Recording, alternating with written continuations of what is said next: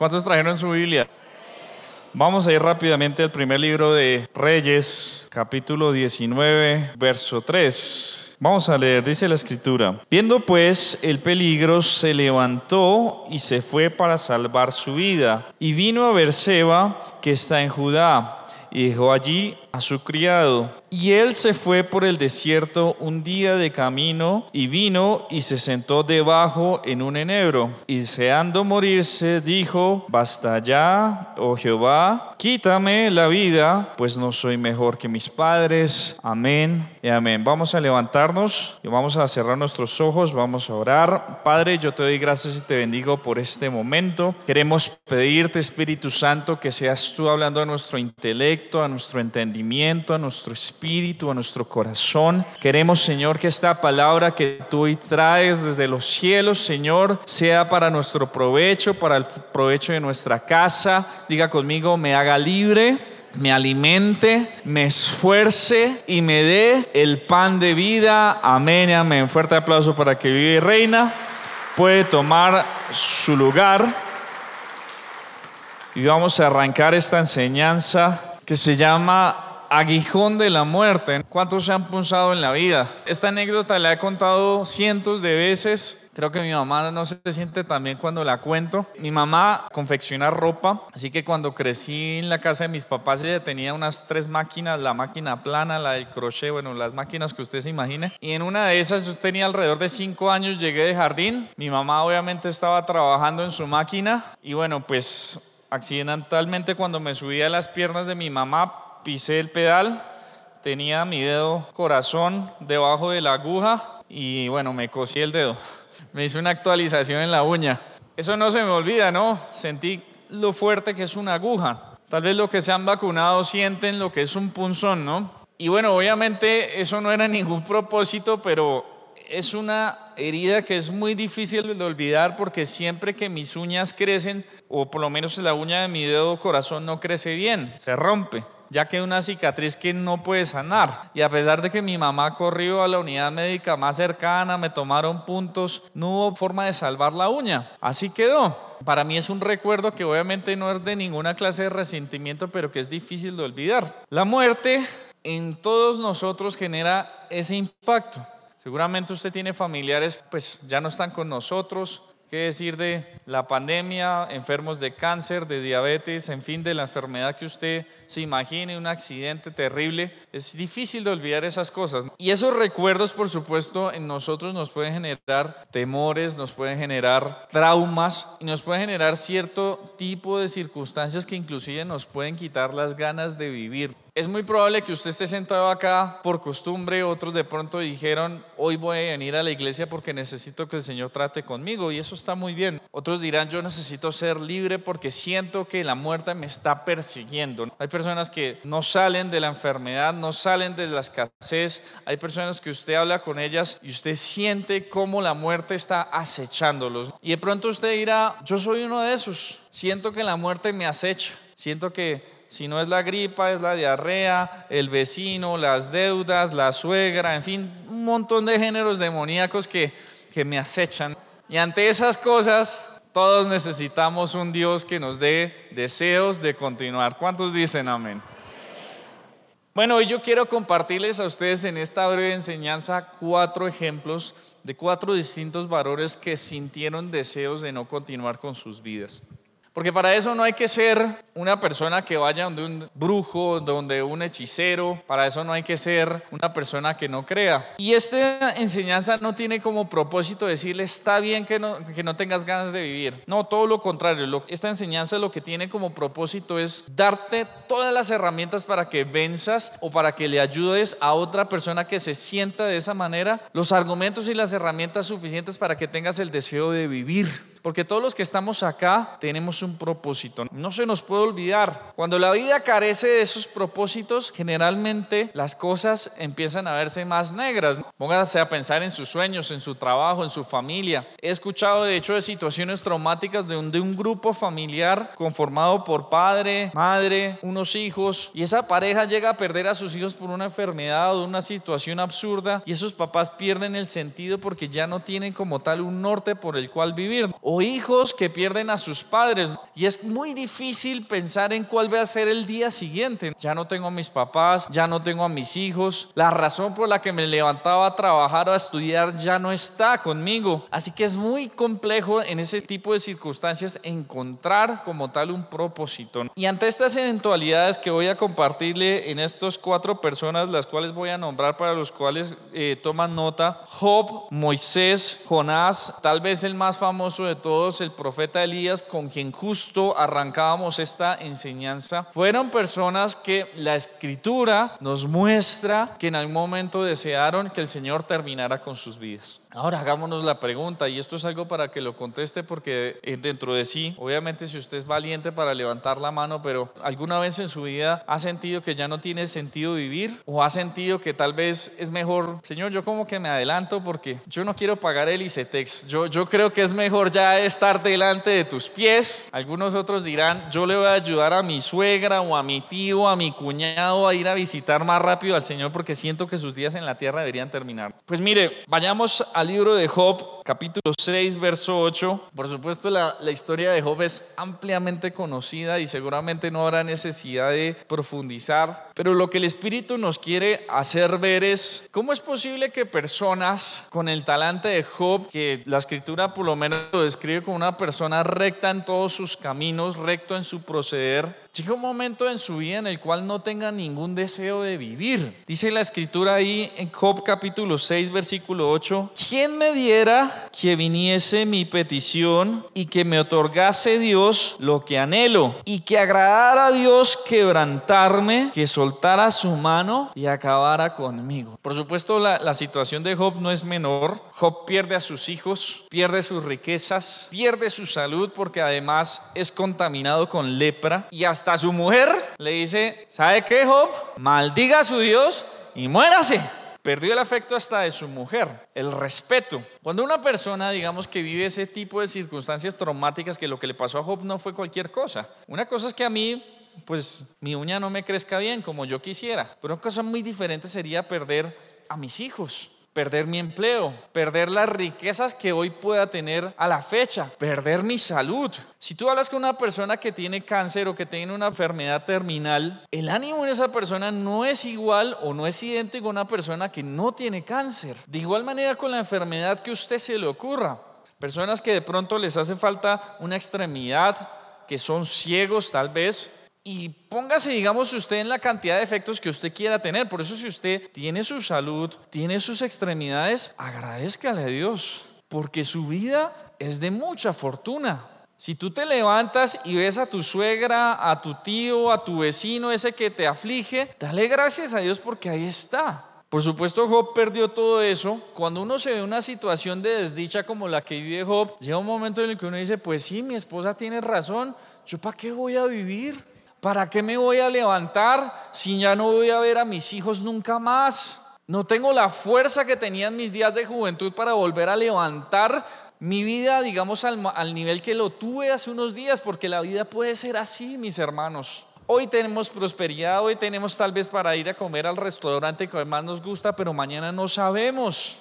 Hoy podemos gozar de tener nuestra empresa, nuestra fuerza, nuestra salud. Y el día de mañana, pum, se te acaban los pulmones, pum, se te acaba la inteligencia en tu cerebro. Te tienes que ver de pronto sujeto a quimioterapia, radioterapias, cosas a las cuales no estabas contemplando o digamos que no te veías el día de mañana. Y la vida cambia de un momento a otro y sientes que definitivamente no tiene sentido vivir.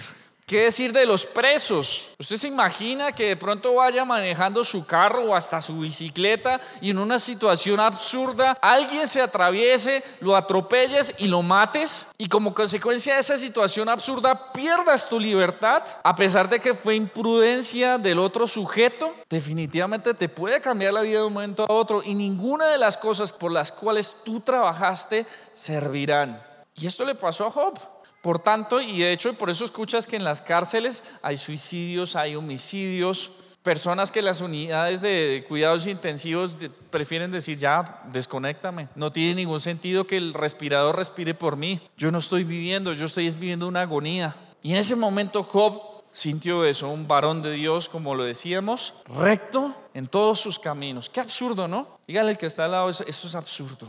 Es absurdo que de pronto yo sirviendo al Señor, pensando que soy de pronto una persona correcta, viva o vea que otras personas vivan circunstancias como estas. Por supuesto, Dios tiene un propósito para todo esto, porque nada, nada de lo que nosotros experimentamos en nuestros días es al azar. Ninguno de tus hijos fue al azar ni fue por descuido. A mí, a mí, yo digo a veces a rato que mi hijo Matías se me coló porque no lo estaba contemplando, pero él no fue algo al azar. Y el Señor puso el gozo en Laura y en mí para que naciera ese bebé. De igual manera en usted. Fui producto de una violación. Bueno, mi hermano, los métodos de Dios a veces no nos gustan, son cuestionables, pero tu vida tiene propósito. Y tú no puedes dejar de pensar en eso. Por supuesto, el Señor se encarga de enderezar los caminos torcidos de los hombres para que su vida y la mía tengan lo que Él quiere. Y en ese momento que Job, por supuesto, llevó su paciencia hasta el límite. Quiero que lea algo en Santiago 5.11. Dice Santiago ahí, han oído de la paciencia de Job y han visto el resultado del proceder del Señor, que el Señor es compasivo y misericordioso. Más allá de juzgar lo que hizo o no hizo Job, porque para eso siempre hay chismosos, dice de hecho la escritura que vinieron unos disque amigos a juzgar el proceder de Job a intentar explicarle, porque eso siempre están. Uno está en desgracia y viene el chismoso a intentar explicarte por qué tú estás viviendo en desgracia. ¿No le pasa? Es que usted está así porque es que usted no diezma. Es que usted se enfermó porque es que usted no renunció. Porque es que usted no hizo el pacto profético. Es que usted está así porque es que está chismeando, porque se fue de la iglesia, porque se fue a la otra iglesia, porque ahora usted se viste de rojo y tocaba vestirse de morado. Es una desgracia, pero gente así siempre va a haber gente de la cual tú no le pides consejo, pero va a llegar a darte consejos. Todos son completamente bien intencionados. Van a llegar a decirte, el Señor me reveló en cuatro noches consecutivas que tú tenías que hacer esto. No pasó, pero el tipo se comió unos, un mundo que estaba, mejor dicho, mal, en mal estado y el, señor, y el tipo se soñó eso y te lo dijo. Y él está convencido de que fue el Espíritu, pero no, fue el mondongo el que se lo reveló. Pero aún a esas personas tenemos que amarlas. La paciencia de Job fue llevada hasta el límite. ¿Pero para qué? Para mostrar que más allá de mi fuerza o de mi bondad hay uno mayor. Hay uno que es más paciente, más misericordioso y más poderoso. Y el Señor permite que Job viva todas estas desgracias para llevarlo a un punto mejor. Por supuesto, y, yo, y mi oración siempre ha sido, Señor, siempre que tú me hables con cariño, sin violencia, sin situaciones traumáticas, de verdad yo me someto, por favor. El problema es que usted y yo somos muy rebeldes. Y el problema es que usted y yo en el momento que tenemos momentos de prosperidad, momentos en los cuales decimos estamos viviendo una vida plena, al primero que olvidamos es al Señor. Así que el Señor tiene que permitir la dificultad para que usted y yo nos dobleguemos y volvamos a la fuente por lo menos para decir gracias Señor porque el pan estaba muy rico. ¿Estamos o no estamos de acuerdo? ¿O no les gusta? Si no les gusta, pues no le guste. Amén. Ese fue Job. Ahora pensemos en lo que es la tribulación que vivió una persona como Moisés. ¿Sabe? Moisés, una persona que yo personalmente admiro, creo que de todos los profetas es uno de los más grandes y no solo por la revelación, por las experiencias y las señales milagrosas que, que el Señor hizo a través de Moisés, sino por lo difícil que es sacar a un pueblo, liderarlo, ser tartamudo, algo no menor, y tratar de que estos benditos hicieran caso. Mire, ¿sabe? Yo creo que para mí no habría peor castigo que liderar a alguien. Qué cosa tan horrible. Hacer que usted haga caso es algo sencillamente difícil. Y Moisés tuvo que sacar un pueblo que estaba feliz en Egipto, que gozaba de la esclavitud. Imagínese. Era un pueblo que prefería ser esclavo en Egipto que ser libre en el desierto. Era un pueblo que aunque clamaba ay Señor, que, que, verdad que el faraón le baje un poquito a las horas. Yo no pido que sean diez, que al menos sean nueve, pero que le baje. Esa es la oración del pueblo. El pueblo estaba feliz en Egipto, en la cúspide de la civilización del Oriente Próximo. Así que el Señor obviamente con mano fuerte saca al pueblo a través de Moisés, pero el pueblo aún después de ver abrirse el mar rojo en dos, aún después de ver las plagas, aún después de ver que el Señor hiciera llover maná del cielo, se quejó. Como usted y como yo, mire el de al lado. Mírelo. Dígame si no tiene cara de quejetas. Es en la casa, es el que más se queja. Puede andar en un Lamborghini, en un Ferrari y ese se queja. Puede tener la ropa de la mejor marca, puede comer el mejor bistec y se queja. Pero resulta que pasa que el Señor obviamente era consciente de eso y llega un momento en el que Moisés, y vamos a leerlo, dice el libro de los números capítulo 11, versículo 14 al 15, no puedo yo solo soportar a todo este pueblo, que me es pesado en demasía, y si así lo haces tú conmigo, yo te ruego que me des muerte. Y si he hallado gracia en tus ojos, que yo no vea mi mal. O sea, fue tal el momento de desesperación de Moisés. El tipo estaba tan cansado de usted y yo que el tipo decía, ¿sabe qué? Dios, máteme. Ponga otro. A mí esta vaina de liderar gente y decirle que, que, que coma el maná o que mejor dicho no lo amontone porque se le va a pudrir en la noche, ya me tiene mamado esa vaina. ¿Sabe que usted coja a su pueblo, le entrego las llaves de su pueblo, mire a ver lo que usted quiera hacer, si los quiere raer del desierto, hágalo, pero a mí definitivamente no me pongan eso. Se cansó. Un hombre que hablaba a diario, y que dice la escritura que fue capaz de ver los domos del Señor, se cansó, prefirió morir. Y estas circunstancias a usted y a mí también nos pueden tocar. Hay momentos en la vida que sentimos que nuestro oficio es tan pesado que decimos, ¿sabe qué? Señor, yo te entrego a mis hijos, yo sé que están en mejores manos que en las mías, te entrego mi empresa, te entrego la vida, ¿sabe qué? Ya, ya yo, yo quiero disfrutar en el cielo. Pero por supuesto el Señor no lo va a poner así de fácil porque el Señor es autor y consumador también de la vida, ¿no? De la fe. Así que usted y yo no tenemos potestad de cuándo la vida termina. Y por eso el suicidio es un pecado, porque le estoy quitando un derecho a Dios pensando que es mi derecho. Dice la, segunda carta a los Corintios que escribió el apóstol Pablo, porque esta leve tribulación momentánea produce en nosotros cada vez más excelente y eterno peso de gloria. No mirando nosotros las cosas que ¿qué? que se ven, sino las que no se ven, pues las cosas que se ven son temporales, pero las que no se ven son eternas. ¿Cuántos dicen amén a esto? Aunque nosotros no podamos verlo, el Señor está orando. ¿Cuántos lo creen?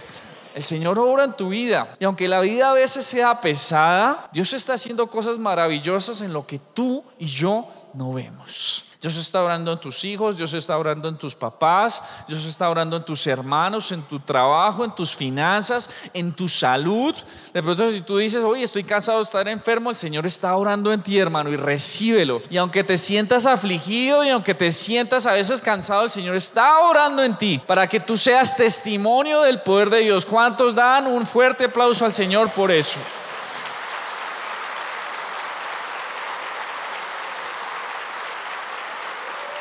Amén. Las cosas que no se ven, las tribulaciones tenemos que creer que son momentáneas. Tenemos que creer en eso. Nosotros no podemos pensar que la tribulación es para toda la vida. Las circunstancias difíciles tienen un fin. Y si nadie te lo ha dicho, Dios te lo está diciendo a ti, hermano. La circunstancia difícil que estás viviendo tiene un propósito y Dios va a hacer algo ahí, pero tiene un fin. Y tienes que mirarlo con esperanza. Tienes que saber que el Señor, sí, el Señor está permitiendo que las dificultades lleguen, pero el Señor no va a cambiar. El Señor es el mismo ayer, hoy y siempre. Y así como te sacó en el pasado de los momentos difíciles, hoy también lo va a hacer. Porque de eso se trata el espíritu de vida.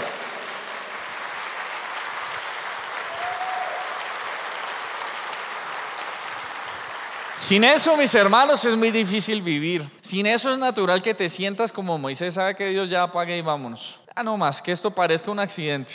Pero el Señor no lo va a permitir porque su músculo es mayor, porque el Señor tiene cosas importantes para ti.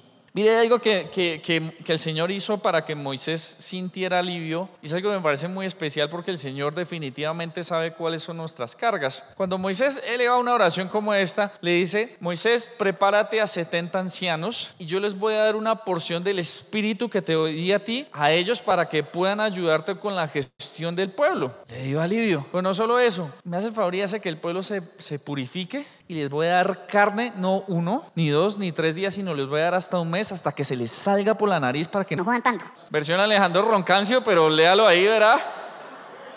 Ahí en el versículo 16 lo puede comprobar. Usted y yo no podemos despreciar al Señor.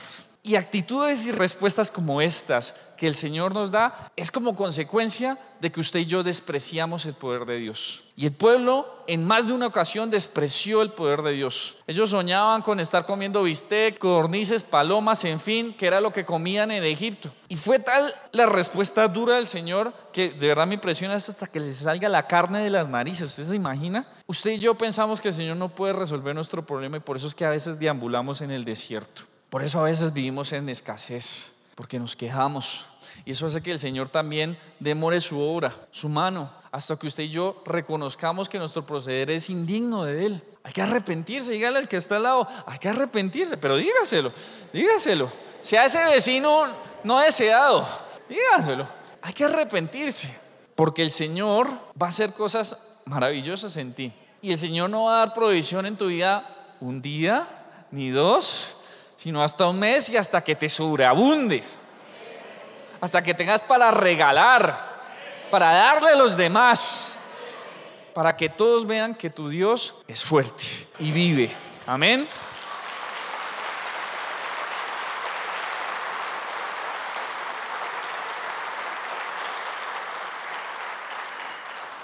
Jonás, profeta Jonás, capítulo 4, versículo 1. Mire, Jonás es, es, yo creo que es los libros de la Biblia en los cuales yo siempre que lo leo quisiera saber más. Como las películas que uno se ve que queda un final, que uno dice, ¿y aquí qué? ¿El protagonista vivió o se murió? Ese para mí es el libro de Jonás. Una historia que para mí Jonás es el clásico reflejo de lo que es el cristiano, el fariseo, aquel que no quiere que nadie sea salvo, que piensa que con él es suficiente en el cielo y no hay espacio para nadie más. Todos los que estamos sentados acá y parados aquí hemos sido alguna vez como Jonás, sin misericordia, sin deseo de compartir la fe y sobre todo con sed de sangre y de justicia sobre los no creyentes. Dice Jonás capítulo 1, pero Jonás se apesadumbró en extremo y se enojó y oró a Jehová y dijo, ahora, oh Jehová, ¿no es esto lo que yo decía estando aún en mi tierra? Por eso me apresuré a huir a Tarsis, porque sabía yo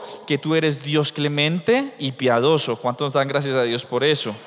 Tardo en enojarte y de grande misericordia y que te arrepientes del mal Ahora pues, oh Jehová, te ruego que me quites la vida, porque mejor me es la muerte que la vida.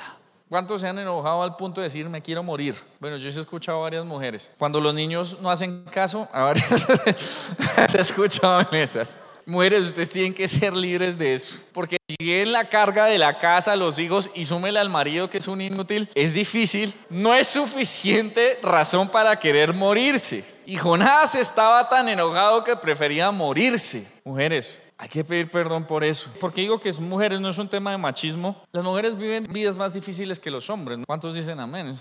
Debería estar en la Biblia, ¿no?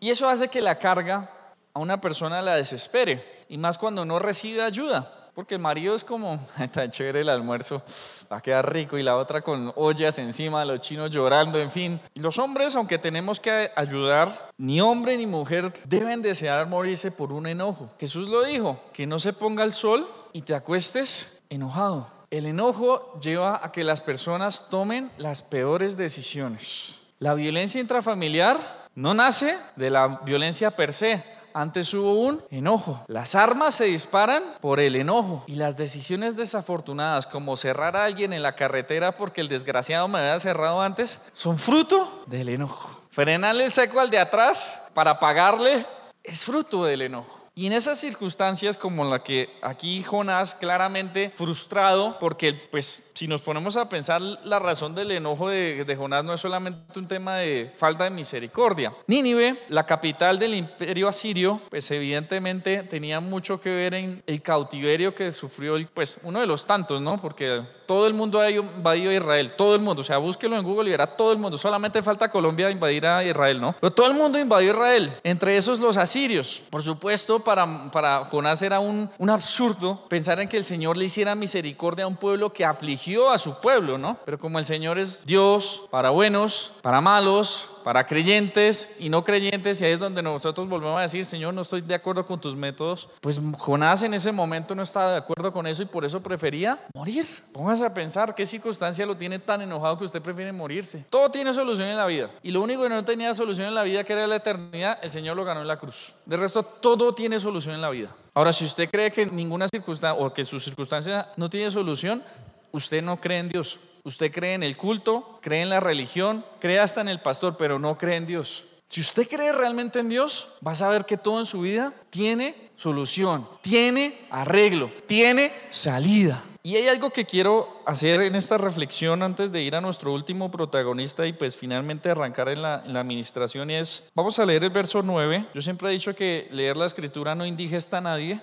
Y es una reflexión que hoy el Espíritu Santo quiere que usted y yo nos llevemos a casa. Ahí en el mismo libro de Jonás. Entonces dijo Dios a Jonás, ¿tanto te enojas por la calabacera? Y él respondió, mucho me enojo, hasta la muerte. Y dijo Jehová, ¿tuviste tú lástima de la calabacera en la cual no trabajaste, ni tú la hiciste crecer, que en espacio de una noche nació y en espacio de otra noche pereció, y no tendré piedad yo de Nínive, aquella gran ciudad donde hay más de 120 mil personas que no saben discernir entre su mano derecha y su mano izquierda y muchos animales. Les voy a dar algo de contexto. Luego de eso, de que pues Jonás continúa huyendo del Señor, dice que había un sol muy, muy fuerte y que él se refugia en una calabacera, diga usted una, no sé, algo así como una palmera, que el Señor mismo le proveyó para aliviarlo de su malestar por el sol, porque de hecho dice la escritura que cuando el Señor mismo provee un gozano para que se coma esa calabacera, el sol le hiere la cabeza, o sea, imagínese el sol que estaba haciendo, ¿no? No como el de Bogotá, sino, no sé, en un risco, en un, mejor dicho, en una nieve perpetua donde el sol usted lo quema al punto de generarle heridas. Y el Señor le hace una importante reflexión, y es,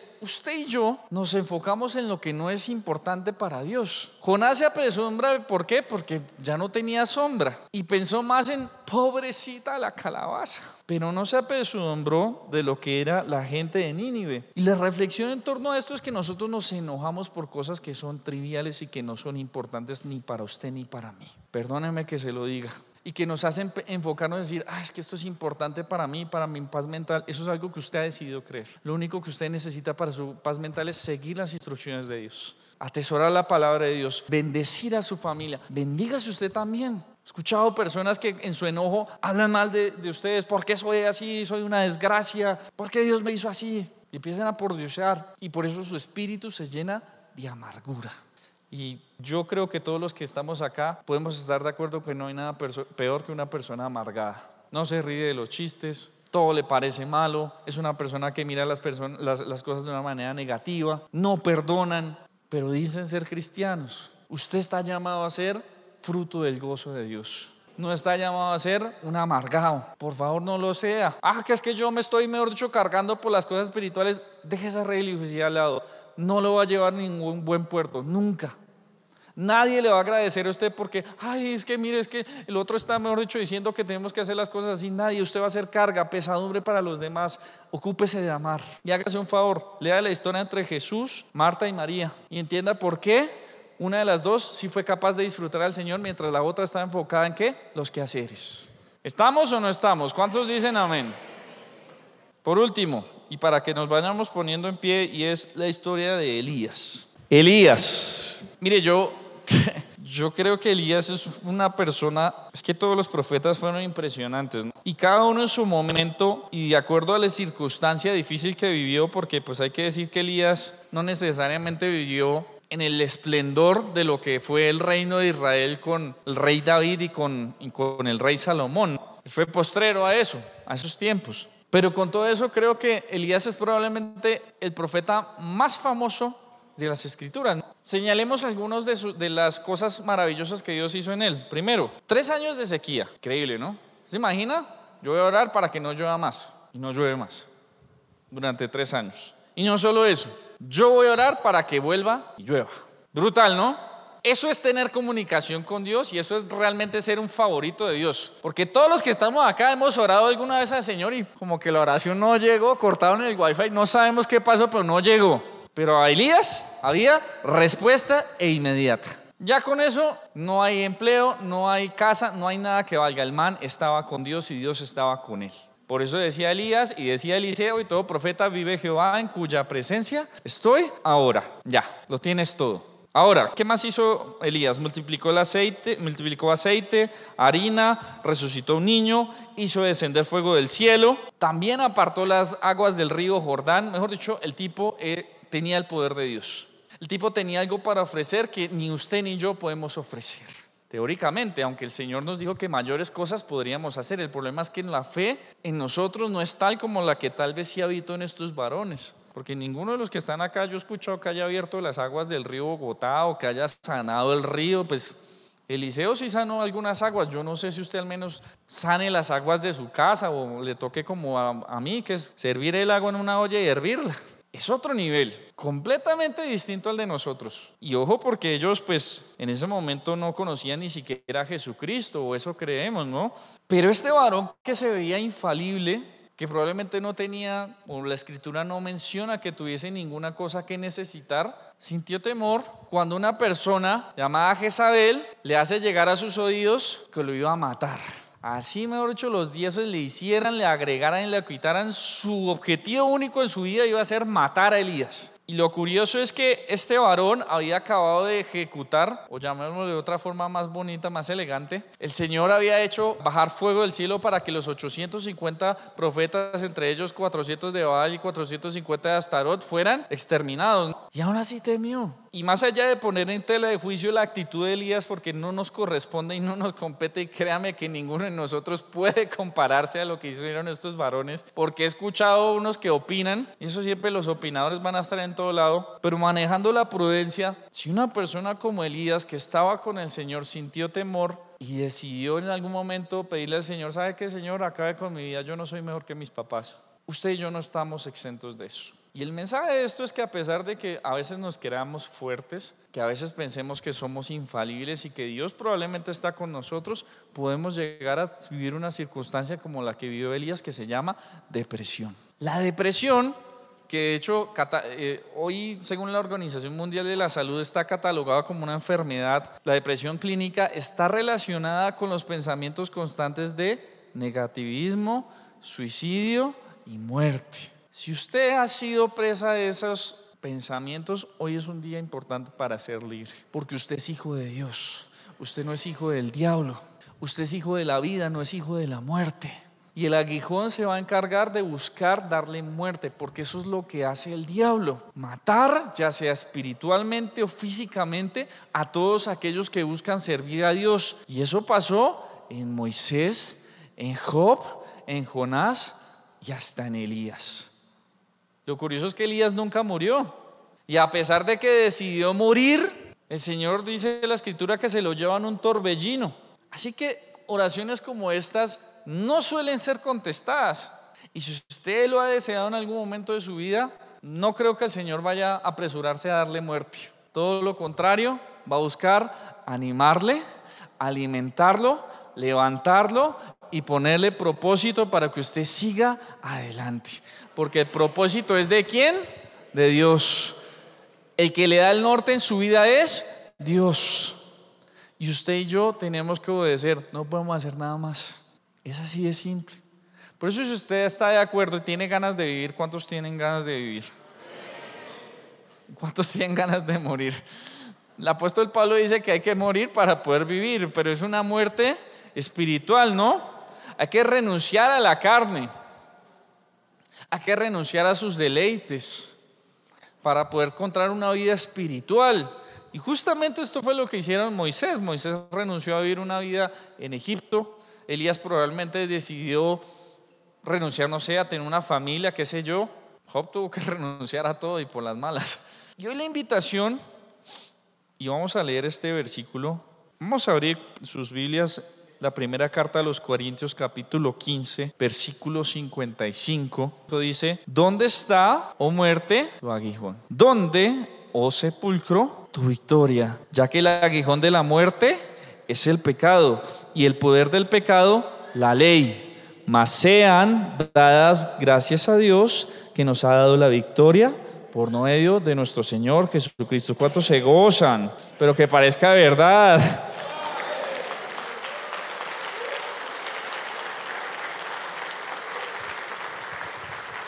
Vamos a cerrar nuestros ojos. Todos los que estamos acá, vamos a reconocer en primer lugar que hemos tenido deseos de acabar con nuestros días. No importa que haya sido un momento fugaz. Recuerden que si tú no confiesas el pecado, no va a ser perdonado. Tienes que confesarlo. Y yo no lo voy a hacer por ti. Y si pudiera, no valdría tampoco. Tienes que confesar el pecado. Y por eso hoy con sus ojos cerrados, no me mire a mí. Si usted se siente avergonzado, tranquilo. Es normal. Pero es necesario que usted sea libre de la muerte. Tú quieres vida, tienes que renunciar a la muerte. Tú quieres que el Señor obre en ti, tienes que venir delante de Dios. Dice el libro de Miqueas capítulo 7 versículo 18, ¿qué Dios como tú que perdona la maldad y olvida el pecado del remanente de su heredad? Y hoy es el momento para que tú recibas la misericordia. Y la misericordia viene cuando tú te arrepientes. La misericordia viene cuando tú te apartas del mal, del pecado. La misericordia viene cuando tú dices, sí Señor, reconozco que he pensado en morir. Reconozco que he pensado que ya no vale la pena vivir más. Reconozco que me ha afligido sin necesidad, Dios. ¿Sabes?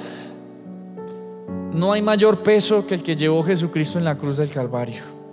Y es injusto pensar que mi carga es mayor que la que tú cargaste en esa cruz. Porque tú cargaste con mi pecado y no solo con mi pecado, con el pecado del universo, del mundo. Esa fue tu pesada carga, Dios. Y por eso tú dices, mi yugo es suave, ligera es mi carga. Y por eso hoy tú, creyendo, vas a poner tus cargas en la cruz. Vas a decir, Señor, yo entrego mis cargas, entrego mis problemas, mis enfermedades, mis deudas, las llamadas de los acreedores, de los que me persiguen.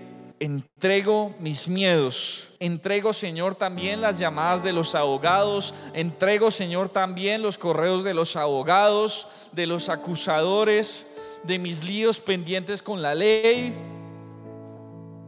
Entrego, Señor, absolutamente todas mis cargas referentes con mis ataduras espirituales, con chismes, mentiras, ataduras de maldad, pecados generacionales, vicios, deseos de ver pornografía, de consumir drogas, Señor, de frecuentar lugares de mortandad, Dios. Que mi carne disfruta, pero que mi espíritu sabe muy bien que son lugares de aflicción, que son lugares donde mi espíritu sufre, donde se contrista el espíritu de Dios. Entrego, Señor, relaciones, Señor, en yugo desigual, Dios, que yo sé muy bien que no están acorde a tu ley. Entrego sentimientos de mortandad, Entrego, Señor, también mi aflicción por enfermedades que no puedo vencer, como el cáncer, la diabetes, cáncer en el colon, hemorroides, COVID, enfermedades respiratorias, enfermedades en mi circulación, enfermedades autoinmunes, Hoy en el nombre de Jesús entrego esas cargas y aflicciones y entrego eso para que hoy el Espíritu de vida descienda a mi alma y a mi familia. Porque hoy no voy a ser preso del aguijón de la muerte y por eso hoy digo, oh muerte, ¿dónde está tu aguijón? Oh sepulcro, ¿dónde tu victoria?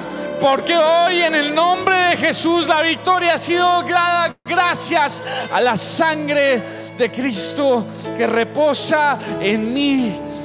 Y hoy en el nombre de Jesús toda mortandad, persecución por causa de la muerte, privación de la libertad, de libertad es vencida, es derrotada por la cruz de Jesucristo, por su sangre, que hoy me ha dado libertad. Y hoy en el nombre de Jesús, en el nombre de Jesús, que es nombre sobre toda carne, sobre todo espíritu, sobre todo imperio, sobre toda potestad, declaramos esto. Y repita conmigo, porque la tristeza que es según Dios produce, dígalo fuerte, arrepentimiento para salvación. Que no hay que de que no hay que arrepentirse, pero que la tristeza del mundo produce muerte. Yo en el nombre de Jesús diga conmigo, Señor, yo soy libre de la tristeza del mundo. Hoy me declaro libre de toda tristeza que venga por el diablo y sus demonios. En el nombre de Jesús declaro que la tristeza según Dios produce arrepentimiento para salvación. En el nombre de Cristo Jesús recibo la libertad, recibo la victoria. Iglesia, recíbalo, recíbalo porque es Cristo derrotando la enfermedad en su vida, en su familia, porque no hay nada que pueda compararse a Él. Y porque en el nombre de Cristo los gigantes son vencidos las circunstancias son vencidas. El aguijón es vencido.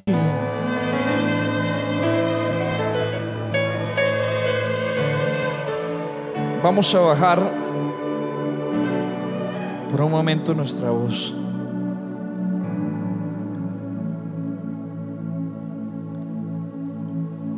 El espíritu de vida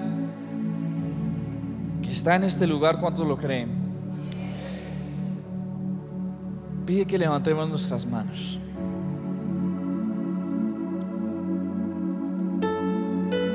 Hoy vas a creer en Dios como nunca lo has hecho. Hoy vas a ver a un Dios poderoso. Ese Dios que es fuerte, que le pelea por ti, que pelea tus batallas. Hoy vas a cerrar tus ojos y vas a abrir tus, tus ojos espirituales y vas a ver en los cielos como ese rey con su cetro de justicia y con sus ángeles ha llegado a este lugar para levantar tu vida. Ha llegado a este lugar para levantar tu vida, para sanar tus riñones, para sanar tus pulmones, para sanar ese colon, para sanar ese cerebro, para sanar tu sangre, para sanar tus huesos, para sanar tus extremidades, para enderezar tus dedos, para enderezar tu columna. Hoy vas a ver cómo ese Dios deja de ser un Dios de papel y se convierte en un Dios de justicia, un Dios real. Y hoy te vas a postrar, iglesia, y por eso hoy yo te pido que hoy te postres. Y no lo vas a hacer por religioso. Te vas a postrar porque vas a creer y por lo que porque es lo que hacemos los siervos delante de Dios.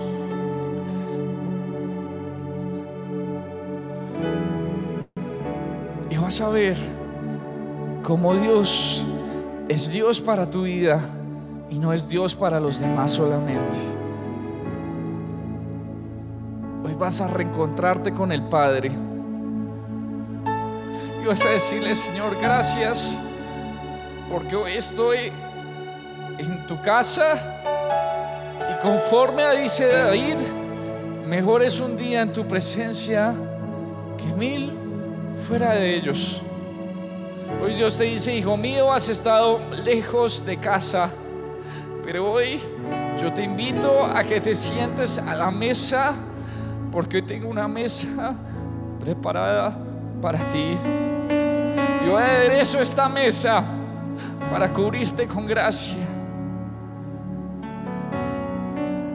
Porque no es el obrar de los hombres, no es el orar del pastor, no es el orar del profeta, es el orar de mi santo Espíritu de Dios. Y por eso tú vas a decir esto. Y la iglesia va a cantar a viva voz. Que en tu nombre, Cristo, los gigantes son vencidos. Y que las circunstancias caen. Porque mayor es el Dios que está en nosotros. cuando lo creen?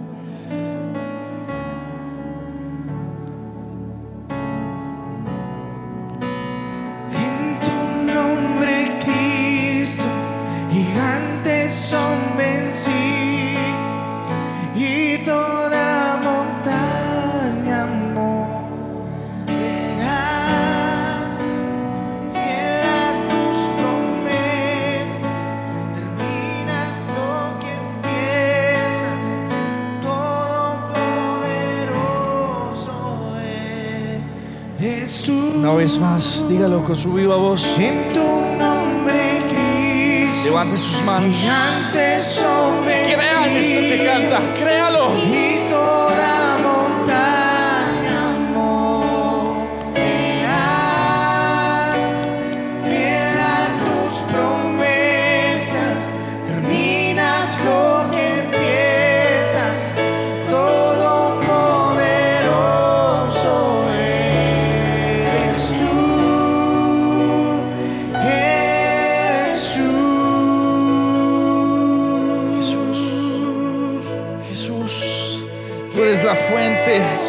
Tú eres la raíz, tú eres el verbo, tú eres la vida.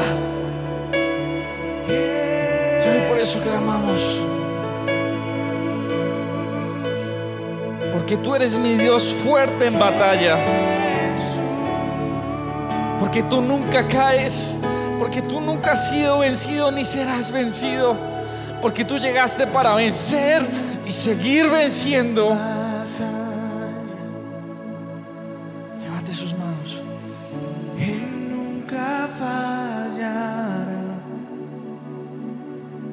Rompe todas las cadenas.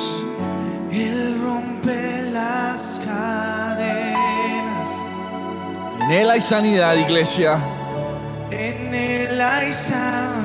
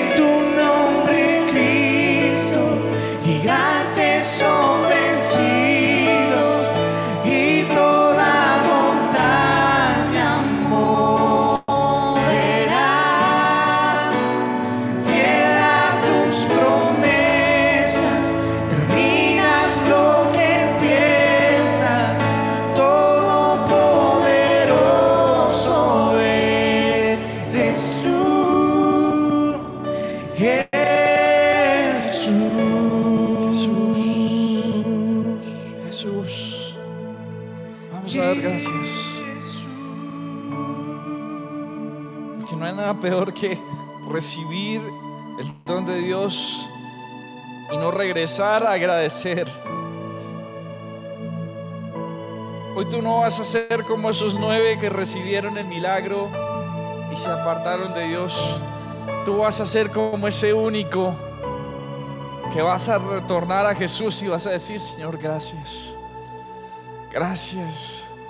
Porque hoy he sentido tu poder en mi vida porque hoy he sentido más que esperanza, hoy he sentido el vivo reflejo de tu voz en mi corazón, porque hoy he sentido como tu mano ha prestado, Señor, la mía. Hoy he sentido como tu espíritu ha descendido a este lugar para hacer su obra, para tocar mi vida, para conmocionarme y para acercarme a ti. Hoy yo te doy gracias bendigo tu santo nombre. Y te doy gracias por tu perdón. Y te doy gracias por tu sanidad. Y te doy gracias también porque has escuchado mi voz. Y porque como escuchaste a Moisés, hoy me has escuchado a mí. Y estoy seguro de que tú darás aliento, alivio a mi vida. Y por eso hoy doy gracias levanto mi nombre y confieso esto, porque creo que en tu nombre, Cristo, los gigantes son vencidos. Porque creo que en ti, Señor, las cadenas son rotas. Porque creo que en ti, Señor, los demonios son echados fuera en el nombre de Jesús porque creo en ti, Señor, que las enfermedades son vencidas por el nombre que es sobre todo nombre, porque hoy creo que la libertad es publicada de los cautivos, porque hoy creo en el nombre de Jesús, que mi alma goza de sanidad, que mi herencia, Señor, goza de tu sanidad, porque hoy creo, Dios, en un Dios vivo en un Dios que tiene ojos para ver, en un Dios que tiene oídos para escuchar. Ese es mi Dios. Por eso, Señor, levanto mis manos y digo, Señor, gracias. Gracias, Dios. Gracias, Yahvé. Tú eres mi sanador. Y la iglesia por eso va a cantar este coro. En tu nombre, Cristo, gigantes son vencidos y toda montaña moverás. Que a tus promesas terminas lo que empiezas. Todopoderoso eres tú, Jesús. Un fuerte aplauso que vive reina. Exáltelo, exáltelo, exáltelo. Exáltelo con sus palmas, con sus gritos, con las trompetas. Que se escuche en los cielos, que se escuche en Bogotá, que se escuche hasta el último rincón de este país. Dele fuerte, fuerte, fuerte, fuerte a Él. Porque Él es Dios, Él es soberano. Oh Dios, te exaltamos Dios, exaltamos tu nombre, glorificamos tu santo reino en los cielos y en la tierra, Dios. ¿Cuántos recibieron? ¿Cuántos se gozan?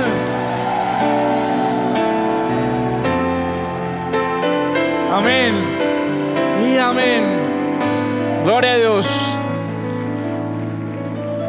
Gloria a Dios en los cielos. Y aquí en la tierra, paz.